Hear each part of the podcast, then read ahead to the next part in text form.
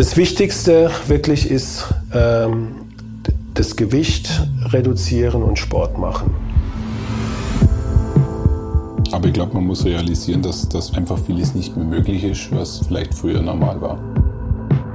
Stress auf Dauer ist, ist immer total ungesund. Hand aufs Herz. Der rezeptfreie Mediziner Hallo und herzlich willkommen zu Hand aufs Herz. Geschichten rund ums Herz mit professioneller Begleitung von Dr. Markus Knapp. Mein Name ist Thomas Krug und ich freue mich auf die heutige Folge. Schön, dass du dich wie immer auf die Folge freust, Thomas. Ja, ich mich auch.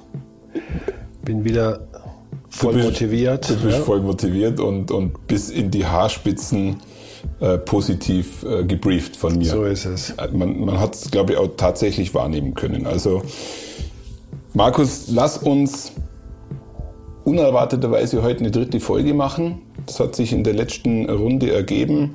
Wir sind immer noch im Thema der Herzinsuffizienz und ja. ähm, trotz alledem glaube ich, dass wir durchaus eine Folge voll kriegen mit dem, was wir hier noch äh, zum Besten geben können. Genau, weil wir hatten ja noch eine Form der Herzschwäche, mhm. die wir unbedingt noch besprechen müssen, weil sie tatsächlich die, die häufigste Form der Herzschwäche ist, zumindest in meiner Praxis ja. sehen wir viel häufiger Patienten, die Symptome einer Herzschwäche haben, obwohl ihr Herz wunderbar Punkt. kontrahiert. Mhm, mh. ja, und dich interessiert sicherlich, wie sowas möglich ist, oder? Äh, in, in, Im ersten Zuge muss ich sagen, verstehe ich es eigentlich mhm. nicht, ja, weil das ist äh, irgendwie unlogisch. Ja, weil man verbindet das ja durchaus äh, mit einer gewissen mechanischen Wirkung und eine gut laufende Pumpe kann eigentlich kein Problem erzeugen. Deshalb bin ich wirklich gespannt auf das Ganze, ja. Ja, und danach wollen wir vielleicht auch noch mal kurz auf die ja, Möglichkeiten äh, was das Apparative anbelangt, ja. eingehen. Da ja. haben wir ja auch noch ein paar Sachen, die wir letztes Mal nicht erwähnt haben. Und dann runden wir das Thema heute damit, glaube ich, mit diesen zwei Komplexen ab. Genau. Wobei ich tatsächlich sehr gespannt bin, Markus, auf diesen Sachverhalt der guten Pumpleistung und der damit verbundenen Herzschwäche. Ja, dann steigen wir doch da ein. Ähm, ich ich glaube, da machen wir was wir bisher noch gar nicht so häufig hatten, machen wir mal einen kurzen Ausflug in die Welt der Physiologie. Okay. Physiologie ist immer so bei uns äh, ein Fachgebiet, das ähm, auch im Studium eines meiner Lieblingsfächer gewesen ist, weil man in der Physiologie erklärt, wie so ein sagen wir, System oder ein Organ funktioniert. Mhm. Ja, deswegen nennen wir auch alles, was im Reinen ist, was bei uns gut funktioniert, nennen wir physiologisch. Hast du mhm. vielleicht auch schon mal gehört, wenn du ja. sagst, also das, äh, der Befund hier, der ist physiologisch, gell? oder dass du jetzt das Symptom hast, gell? also wenn du jetzt in hundertsten Stock vom World Trade Center hochrast, dann kriegst du Atemnot, das ist physiologisch. Mhm. Also ähm, physiologisch, nochmal für mich zum Verstehen, bedeutet das ein System eine zu erwartende Reaktion bringt. Eine normal zu erwartende Reaktion, genau. Also wenn eine das Fußbodenheizung nach, Betriebsanleitung läuft sozusagen. Also wenn eine Fußbodenheizung die Temperatur bringt, die auf dem Regler steht, dann ist das physiologisch. physiologisch. Genau, sehr okay. gutes Beispiel. Okay.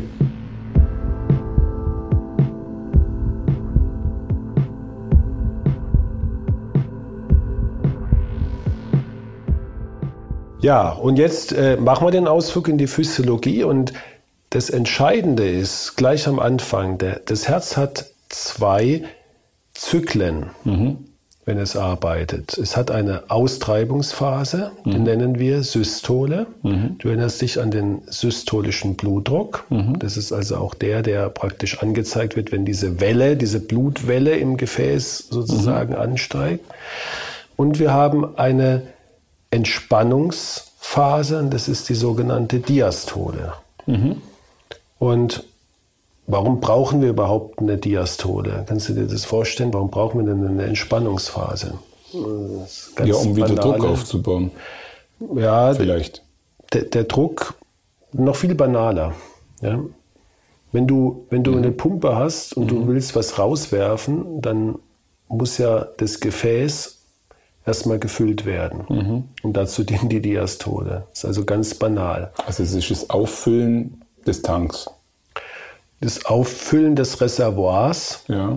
also Ja. das spricht der Herzkammer, Ja. die dann im zweiten Schritt, nämlich in der Austreibungsphase, das Blut in den Kreislauf geworfen wird. Kann man sich das vielleicht so erklären? Also, sorry, dass ich es immer versuche, mir technisch zu erklären. Nein, das ist super. Ein, ein Ja, Wasserhochbehälter, sagt dir vielleicht was in der Trinkwasserversorgung? Ja. Hat auch eine Pumpe, die im Endeffekt in den Hochbehälter das Wasser pumpt. Das ist dann die äh, systolische Seite. Und ähm, das Wasser, was in dem äh, Wasserbehälter lagert und nach unten wegfließt, ist dann die Gegenseite. Kann man das so erklären? Habe ich jetzt nicht verstanden, ehrlich gesagt. Ne?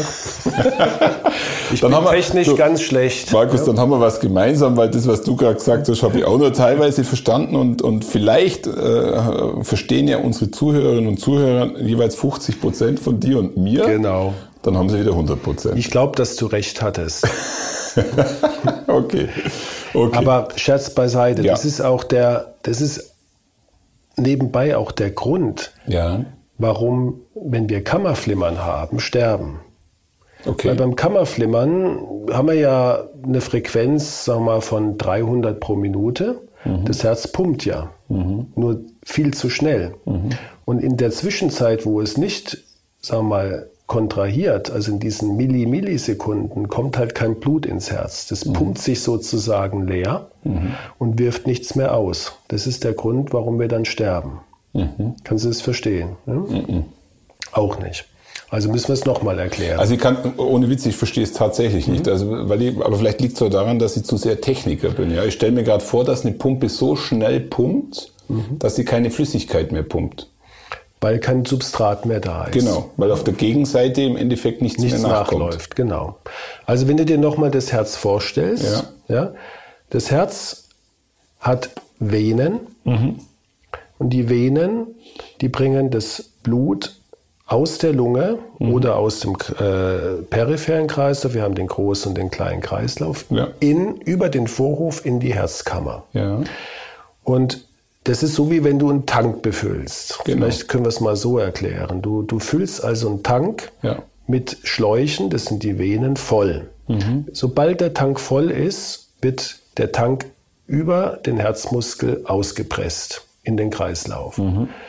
Nicht alles, gell? deswegen wir haben so eine Ejektionsfraktion, ein ganz wichtiger äh, Begriff bei uns, die EF, von etwa 60 Prozent, was normal ist. Das heißt, 40 Prozent vom Blut bleiben immer im Herz drin. Der, das ist auch extra so, das pumpt sich nicht komplett leer.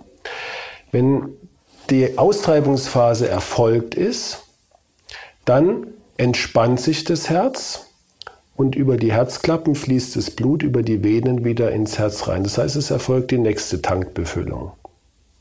Und so geht es bei jedem Herzschlag. Darf ich an der Stelle eine Frage stellen, die mir gerade ähm, kommt? Und zwar, du sagst gerade, 40 Prozent bleiben im Herz, aber tauschen sich trotzdem irgendwie aus. Oder es vermischt sich, also, also es ist jetzt nicht so, dass stehend im Herz nee. was drin bleibt, nee. sondern es vermischt sich, aber es bleibt immer 40 Prozent drin. Genau. 40 Prozent. Ja, genau. Das ist ein Bombenvolumen, oder? Ja. Okay. Ja, und das kann man auch bestimmen. Man kann das sogar ausrechnen, wie das, wie das Volumen ist, äh, das sogenannte enddiastolische und das endsystolische Volumen. Da gibt es also x Parameter. Aber für, für unsere Zuhörerinnen und Zuhörer ist jetzt wichtig, dass man das verstanden hat, dass wir sowohl eine Austreibungsphase haben, da brauchen wir die Herzkraft und darauf bezog sich die Herzschwäche der letzten beiden Folgen, dass diese Kraft bei vielen Patientinnen und Patienten nicht mehr da ist.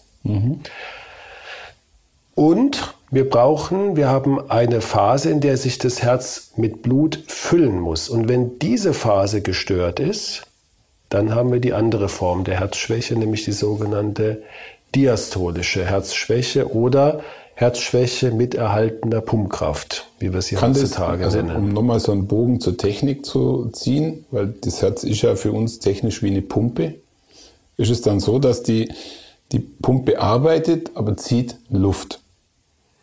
Ja, wenn sie, Im Luft ziehen, Sinne. wenn sie Luft ziehen würde, wäre eine Katastrophe. Ja, das haben wir ja ganz selten mal. Da gibt es eine sogenannte Luftembolie. Also wenn ich dir jetzt 200 Milliliter Luft in die Venen, ja. dann käme tatsächlich Luft ins Herz und das ist eine Katastrophe, weil dann kein Blut mehr in deinem Gefäß ist, sondern Luft.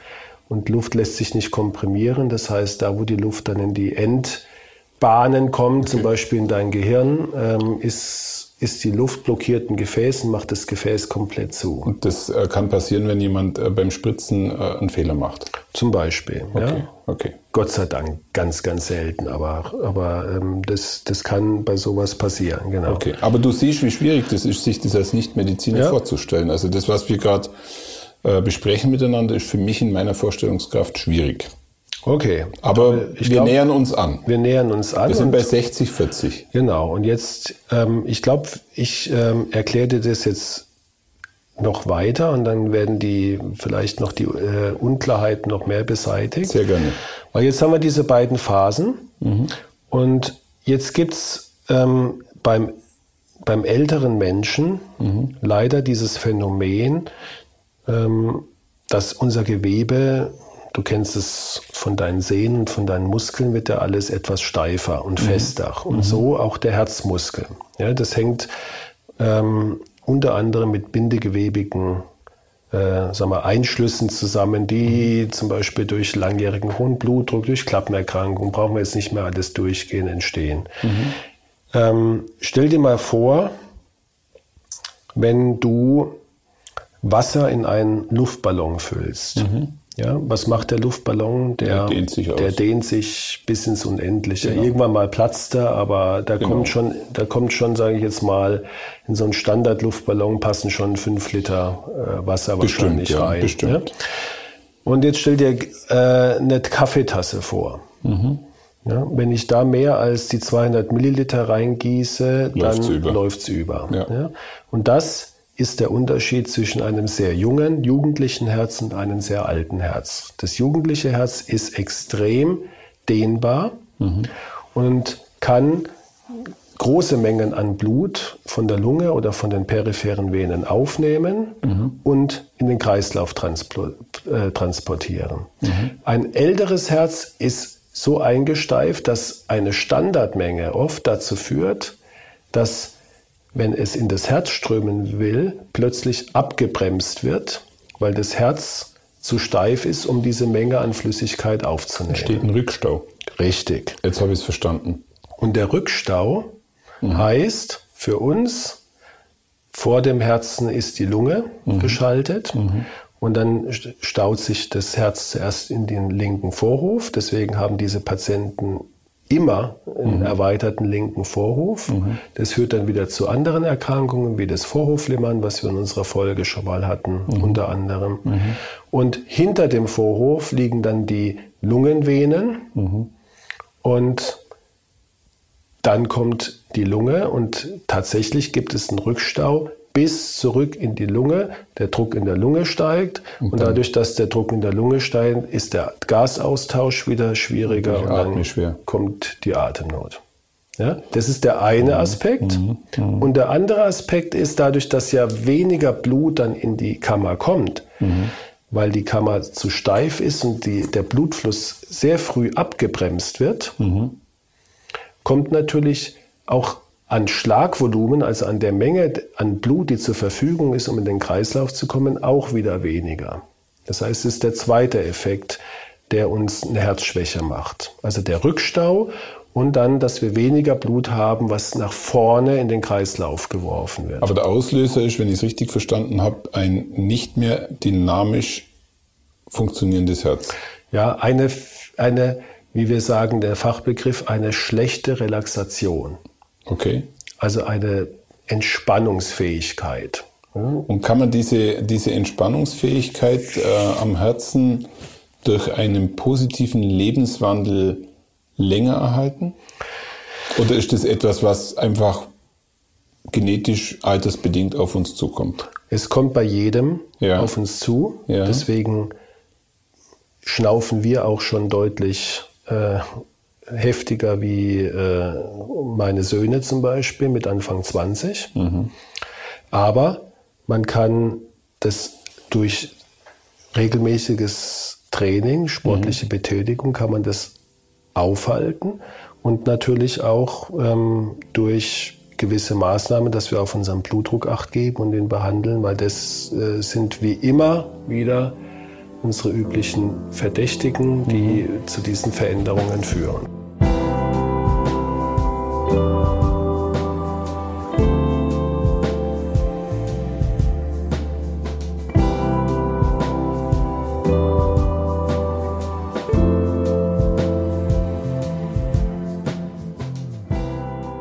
Stress das Herz steif? Stress auf Dauer ist, ist immer total ungesund. Das macht jetzt nicht das Herz direkt steif, zumindest ist es mir nicht bekannt, aber es erhöht halt den Blutdruck. Mhm, mh. Und das wiederum, ja, kannst du dir vorstellen, je, je mehr Muskelmasse auch so ein Herz hat. Muskel mhm. ist ja fest. Mhm. Und deswegen ähm, gibt es auch Erkrankungen, die zum Beispiel mit einer deutlich erhöhten Muskelmasse einhergehen. Wir nennen das hypertrophe Kardiomyopathie. Mhm. Wird sicherlich auch nochmal irgendwann eine Folge geben. Da ist die Steifigkeit allein deswegen erhöht, weil wir zu viel Muskelmasse haben, die wir eigentlich gar nicht brauchen. Mhm. Ja? Okay. Übrigens, Markus, muss ich ehrlich gestehen, jetzt, äh, ich glaube, das ist die 30. Folge, die mhm. wir miteinander aufnehmen. Ähm, kennst, du, kennst du die Sendung Wissen macht A? Ja, von früher. Genau, den Effekt hatte ich heute. Ah ja. Eben okay. jetzt. Und zwar zu dem Thema ähm, die Steifigkeit, ich, ich sage es jetzt mal so mhm. banal, äh, die Steifigkeit des Herzens und das Verständnis dafür, was da eigentlich passiert. Und mir wurde gerade bewusst, wo Atemnot herkommt. Mhm. Und zwar eigentlich aus der Tatsache, dass ein Blutrückstau in die Lunge stattfindet und dadurch im Endeffekt ähm, äh, die Atmung reduziert wird. Der Gasaustausch. Ja. Ja. Die Atmung funktioniert, du kannst ja atmen, aber, aber deine Lungenbläschen haben es viel, viel schwerer, dort in den Kapillaren äh, das Blut mit Sauerstoff zu versorgen. Weil ja? einfach mehr Druck in der Ja, Lunge und ist. zum Teil auch sogar Flüssigkeit, dann haben wir ein Lungenödem. Okay. Aber jetzt würde man doch sagen, in der heutigen Zeit, ähm, okay, mein, mein Herz versteift sich in welcher Form auch immer. Dann kann ich doch da irgendeinen Weichmacher ja, genau. und dann wird das, dann ist alles gut, oder? Ja. Wenn du den erfindest, dann wirst du Milliardär, lieber Thomas, ja, weil es gibt leider keinen Weichmacher. Was wirklich schwer zu glauben ist. Ja. In unserer supermodernen ja. Zeit äh, sollte man doch meinen, dass es irgendwas gibt, was ja. Gewebe, weich in dem Fall Herzgewebe, weich mhm. macht. Gibt Aber das nicht. gibt es nicht. Deswegen, wir können auch unsere Alterssteifigkeit unserer Skelettmuskulatur nicht äh, aufhalten. Mhm. Ähm, aber wir können natürlich die Auswirkungen verbessern. Und mhm. ähm, wir können durch Training mhm.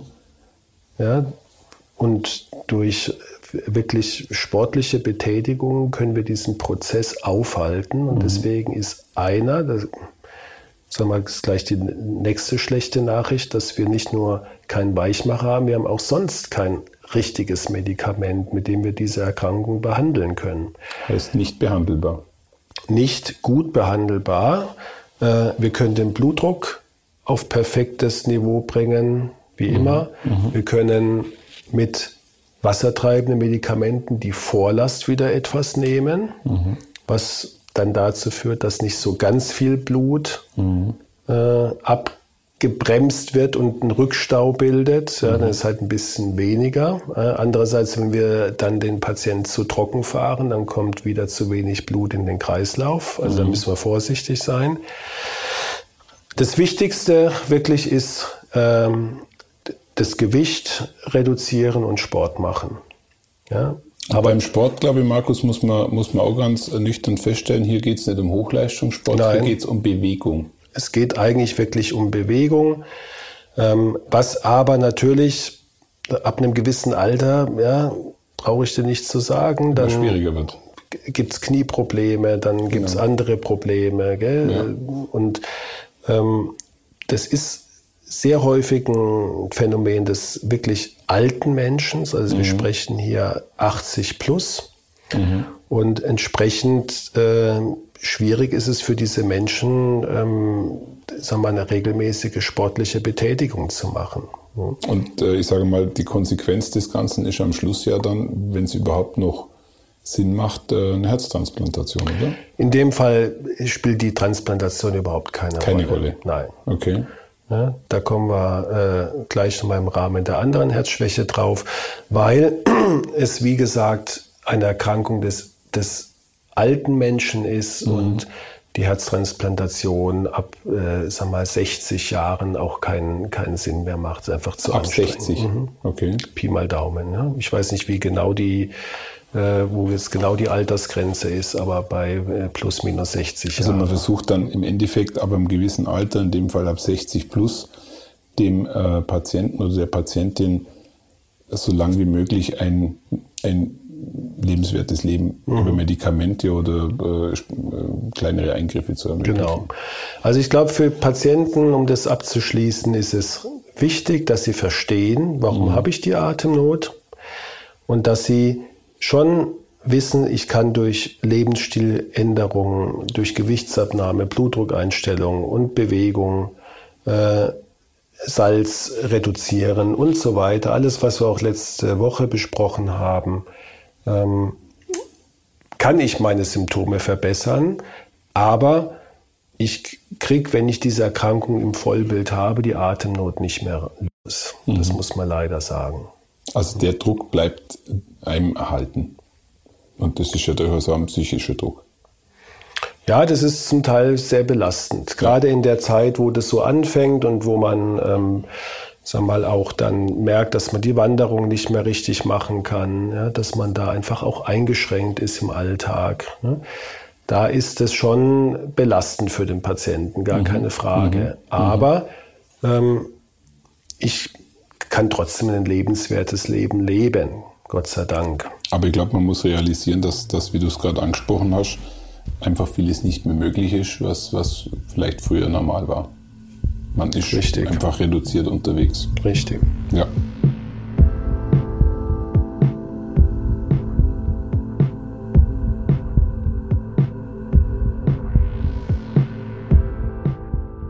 Okay, ähm, die Transplantation haben wir gerade kurz angesprochen.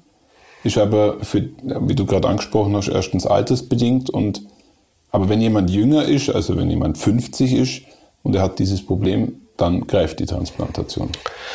Also die Transplantation machen wir zu, zu 99 äh, Prozent bei Patienten, die wiederum die andere Form der Herzschwäche okay. haben, die wir die, das letzte Mal behandelt haben. Also ja. die systolische Herzschwäche. Sprich, wenn jemand eine Muskelerkrankung hat oder einen Infarkt hatte ja, oder sonst ja, was. Ja. Die Herztransplantation ist leider, ähm, spielt eine untergeordnete Lunge einfach aufgrund des Organmangels. Man mhm. ist natürlich auch äh, deswegen, wie wir es immer sagen, eine Ultima Ratio, also eine, eine letzte Möglichkeit, die mhm. wir noch haben. Mhm. Ja. Ähm, und also es ist tatsächlich äh, einfach aufgrund der Tatsache, dass es keine äh, äh, dass es nicht ausreichend Organspenden gibt. Das ist das, das eine. möglich. Und, und zweitens darf der Patient auch äh, gewisse Vorerkrankungen nicht haben. Okay. Also da wird, äh, es gibt, gibt kaum ein Verfahren, wo der Patient so ausführlich vorher untersucht wird wie vor einer Herztransplantation. Ja. Mhm. Wenn dann zum Beispiel noch eine Nierenschwäche ist, eine ausgeprägte, wenn ähm, Immunerkrankungen vorliegen oder, oder Tumorerkrankungen mhm. und, und so weiter, ähm, dann sind das alles Ausschlusskriterien für eine Herztransplantation mhm. und, und dann sind natürlich schon einige Patienten mal primär dafür nicht geeignet. Das ist auch eine, auch die Psyche muss, äh, mhm. muss mitmachen, muss man ganz klar sagen. Also Und ist, wie würde man sagen, es ist einer der massivsten Eingriffe, oder? Technisch oder von der Operation ist es, sagen, äh, sagen die Herzchirurgen immer äh, mit einem Lächeln, ist es eigentlich das Einfachste, was sie Ach, machen. Komm. Doch. Weil es wird einfach nur das Herz äh, sozusagen dekanuliert, also es wird äh, praktisch der Patient an die Herz-Lungen-Maschine angeschlossen mhm, ja, mhm. und dann wird das Herz sozusagen an, aus seiner Verankerung entnommen, wird einfach abgetrennt mhm. und, und das neue Herz wird, wird sozusagen dort eingesetzt und vernäht. Und wie viel, äh, jetzt mal ganz platt gefragt, wie viele Zugänge werden dann vernäht? Vier oder fünf? Und das, die, das werden, müssen ja alle großen ja. Venen und Arterien vernäht, vernäht werden. Also fünf. Ja? Nee, nee, das sind Lungenvenen, das ist die Aorta, das ist die Arteria pulmonalis, das ist die, das sind die obere und die untere Hohlvene. Ja? Hast du jetzt mitgezählt? Jetzt bin ich bei sechs. Okay. Ja. Okay.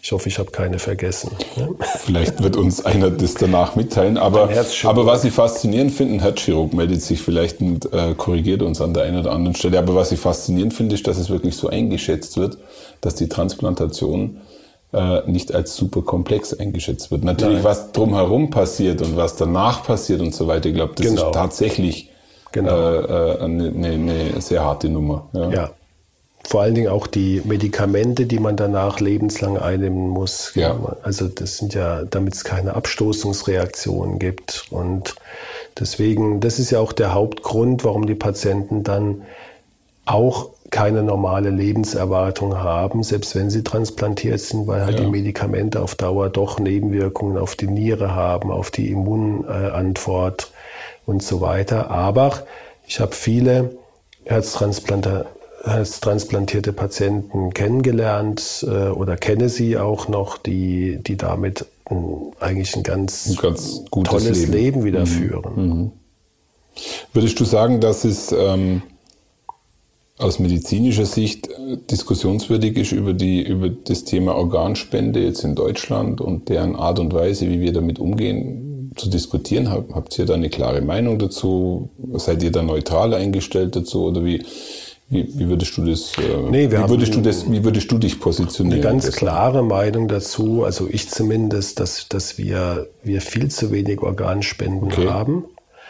Und ähm, dass wir natürlich auch permanent dazu aufrufen, aber es, es ist wirklich sehr, sehr schwierig, mhm, mhm. auch wenn immer wieder Kampagnen gestartet werden, das weißt mhm, du, mit mhm. ähm, äh, ja, irgendwelchen Plakaten, genau, Werbungen genau, und genau. so weiter. Gell? Und ich persönlich habe einen Organspendeausweis, meine ganze Familie hat einen Organspendeausweis und ähm, man, man kann nur immer wieder appellieren an jeden, dass er, ähm, wenn schon sowas Tragisches passiert in seinem Leben, dass mhm. man einen Autounfall hat oder ähm, Hirntod ist aus einem anderen Grund ja, und mhm. die sag mal, das Herz funktioniert einwandfrei, dass man sich bereit erklärt, und zwar vorher, ja, mhm. dass man äh, das Organ jemandem zur Verfügung stellt, der es äh, nötig Wirklich hat, es braucht. Ja. Ja. ja. Und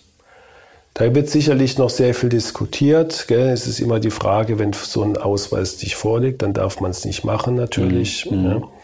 Und da ist ja, hast du sicher mitbekommen, auch eine, eine Diskussion am Laufen, gell, ob man das zum Beispiel gesetzlich ändert, gell, genau. dass man einfach gar keine Einverständnis mehr braucht, sondern dass man im Gegenteil, dass man halt nur sagt, ich möchte es explizit nicht. Mhm, ja, mhm. das muss man auch akzeptieren, finde ich auch in Ordnung. Wenn jemand zu Lebzeiten sagt, ich will das nicht, egal was passiert, dann muss man das akzeptieren. Und bei den anderen aber, die, die gar nichts geäußert haben, davon ausgeht, sie stimmen zu. Genau, aber wie du sagst, diese Diskussion wird ja seit Jahren intensiv ja. geführt und, und äh, ist, glaube ich, immer noch ergebnisoffen. Das ist ein ethisches ja, Problem. Ein definitiv ethisches Problem.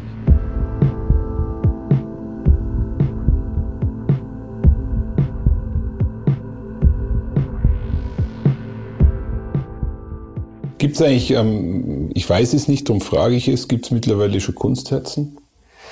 Ja, da kommen wir jetzt nochmal in, die, in das große Feld ähm, Therapie der Herzinsuffizienz durch Apparate. Ja, ja, ja. Und da haben wir, sagen wir, das Kunstherz wird angewandt, mhm. ist auch sehr komplex, ist auch nur in den großen Zentren, also sprich den Universitätskliniken oder sehr großen Krankenhäusern etabliert, weil mhm. es einfach sehr, sehr aufwendig ist in der Einstellung. Aber ähm, es, es funktioniert, ist aber halt für den Patienten natürlich auch eine enorme Belastung mhm. und eigentlich wird es heutzutage nur verwendet als Bridging, also Überbrückungsmaßnahme vor der dann vor der eigentlichen Transplantation. Genau. Aber darf ich mir ein Kunstherz tatsächlich dann als komplettes mechanisches Bauteil vorstellen? Ja. in dem die besagten sechs Anschlüsse dann angelegt werden? Ähm, nein, es ist ein Unterstützungssystem, okay. was praktisch von außen mit dem Herz verbunden ist ja, und sozusagen äh, von außen einen, einen zusätzlichen Kreislauf ist es die Herz-Lungen-Maschine dann? Nein. Ja, es ist keine Herz-Lungen-Maschine. Ähm, das wäre dann etwas zu aufwendig und wir mhm. brauchen auch keine Lunge. Mhm. Ja, in dem Fall der Patient, der selber atmet. Aber es ist ein Herzunterstützungssystem. Mhm. Ja, das wäre jetzt, äh, wird zu weit führen, ist zu komplex, jetzt ja. den Mechanismus zu erklären. Das aber sozusagen das, das schwache Herz äh, maximal unterstützt, sodass es ja. sagen wir, zumindest einen, eine halbwegs, das kriegen Patienten, weißt du, die nichts mehr anderes machen können, wie im Bett liegen. Mhm. Für die mhm. Zähne putzen schon eine maximale Kraftanstrengung. Und ich glaube, wie du gerade gesagt hast, es ist tatsächlich wahrscheinlich hauptsächlich dazu da, ähm, die Zeit bis zu einer Herztransplantation noch zu überbrücken. Genau. Ja. Gibt es weitere Systeme, die Ja, also was ein ganz großes Feld ist, sind die sogenannten Defibrillatoren. Da ja. werden wir aber sicher analog zu den Schrittmachern noch mal eine eigene Folge machen, aber ja. vielleicht in aller Kürze. Die Defibrillatoren sollen äh, das schwache Herz überwachen. Die ändern jetzt überhaupt nichts an der Funktion des Herzens, sondern mhm. die überwachen das Herz. Und wenn eine schnelle Herzrhythmusstörung wie zum Beispiel Kammerflimmern auftritt, was leider beim herzschwachen Patienten häufiger mhm. geschieht wie beim gesunden, dann kann das der Defibrillator erkennen und kann dann durch gewisse Maßnahmen diesen, sag mal, Herztod, den plötzlichen Herztod abwenden. Aber es hat jetzt nicht, es ist nicht vergleichbar mit, äh, ähm, mit dem Herzschrittmacher.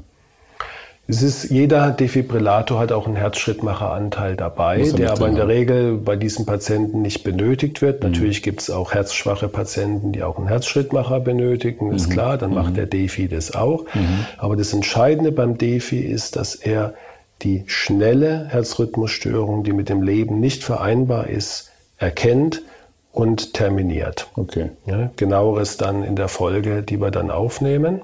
Ich glaube, das ist ein spannendes Thema, ja. Absolut. Und es gibt noch eine zusätzliche Option äh, beim Defibrillator, die dann wiederum tatsächlich das Herz auch verbessert. Mhm. Das ist eine sogenannte kardiale Resynchronisationstherapie.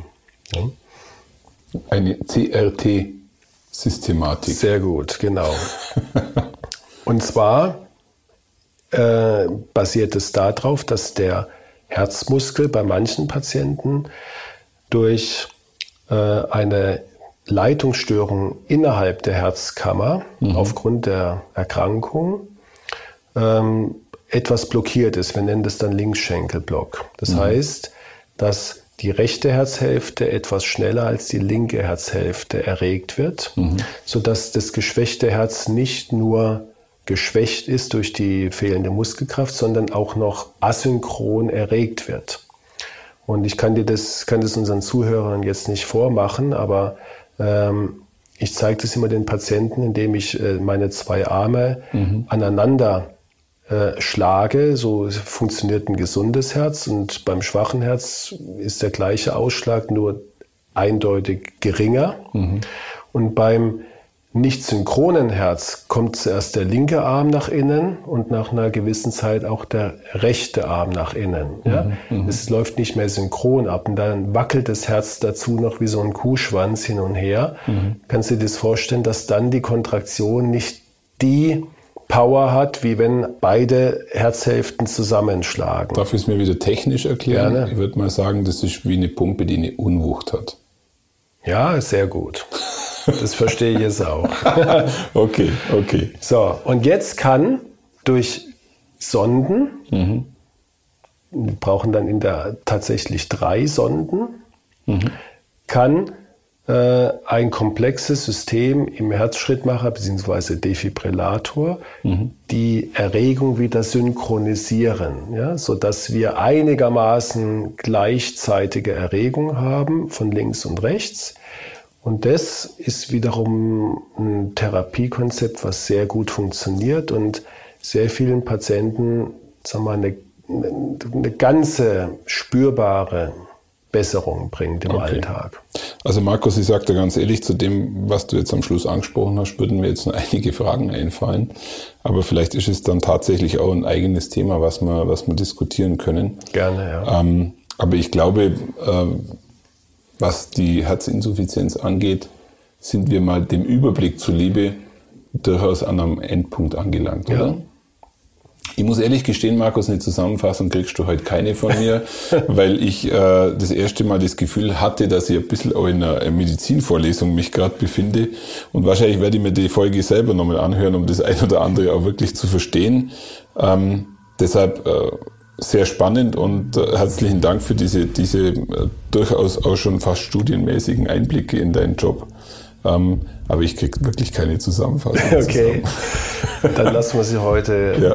lassen wir sie heute aus und äh, unsere Zuhörerinnen und Zuhörer hören einfach die Folge genau. ein zweites Mal und unsere Fragen gehen an die E-Mail-Adresse, die lautet info at Hand aufs Herz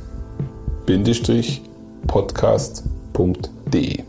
Ja, und wenn Sie Fragen haben, Anregungen, wir würden uns freuen, immer wieder ähm, über Feedback und Kritik und alles Mögliche. Also nicht scheuen, sondern einfach uns anschreiben und wir werden wie bisher auch alle Fragen beantworten, die da so auftreten. Absolut. Und äh, Markus, ausnahmsweise werde ich dir wahrscheinlich heute Abend noch die erste Frage schicken und bin mal gespannt, ob du mir dann auch dazu eine Antwort gibst. Aber es ist wie so oft ein total spannendes Thema und an der Stelle muss man auch sagen, wenn ich mich da mit Bekannten unterhalte, dann kommt eigentlich immer so die Aussage, ja, glaubt ihr, dass euch äh, äh, irgendwann nochmal der Stoff ausgeht zum Thema Herz? Also Markus, ich muss heute äh, wieder feststellen, allein in dem heutigen Talk sind, glaube ich, wieder drei oder vier Folgen aufgegangen, die man diskutieren kann.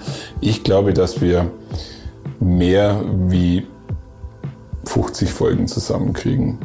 Ich tendiere schon gegen 100. Schön. Also. Markus, herzlichen Dank. Danke auch. Und bis zum nächsten Mal. Bis zum nächsten Mal. Tschüss. Ciao. Ciao. Tschüss. Und dann kannst du ja dich irgendwann mal revanchieren und stellst mir einfach mal ein paar Technikfragen. Ja? Aber tatsächlich hat das heute ein bisschen was von der Vorlesung gehabt. Das war cool. Ja. War ich zu hart zu dir, oder? Natürlich nicht, natürlich nicht, aber ich glaube, es war sehr informativ. Ich könnte es ja mal arrogant äh, sagen, dass ich dich da an deine Grenzen geführt habe, oder? ja, wobei, wobei, ich werde mich einlesen. Ich werde mich einlesen. Genau.